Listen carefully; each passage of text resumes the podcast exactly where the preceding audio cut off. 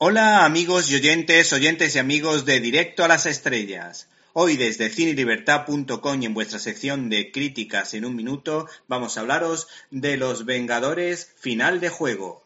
Los aficionados al universo Marvel estábamos como locos esperando el desenlace de una de las sagas más exitosas de la historia, ya que el último episodio de Los Vengadores nos había dejado con la miel en los labios por saber si el todopoderoso Thanos, con su guantelete, iba a acabar con este grupo de queridos superhéroes.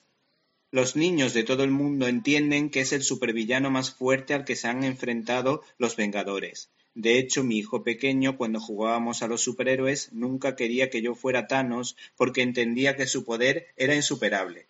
El caso es que estamos ante la enésima aventura de los Vengadores que vuelve a ser dirigida por el tándem de oro, los hermanos Anthony y Joe Russo, que han sido los elegidos por Disney en esta historia donde se responden a incógnitas que estaban por resolver.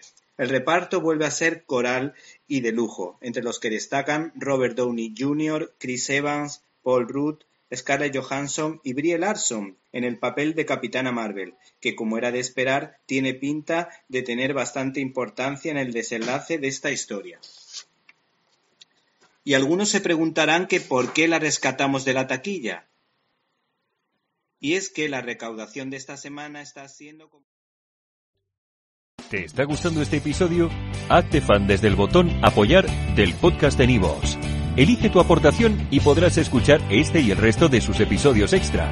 Además, ayudarás a su productor a seguir creando contenido con la misma pasión y dedicación.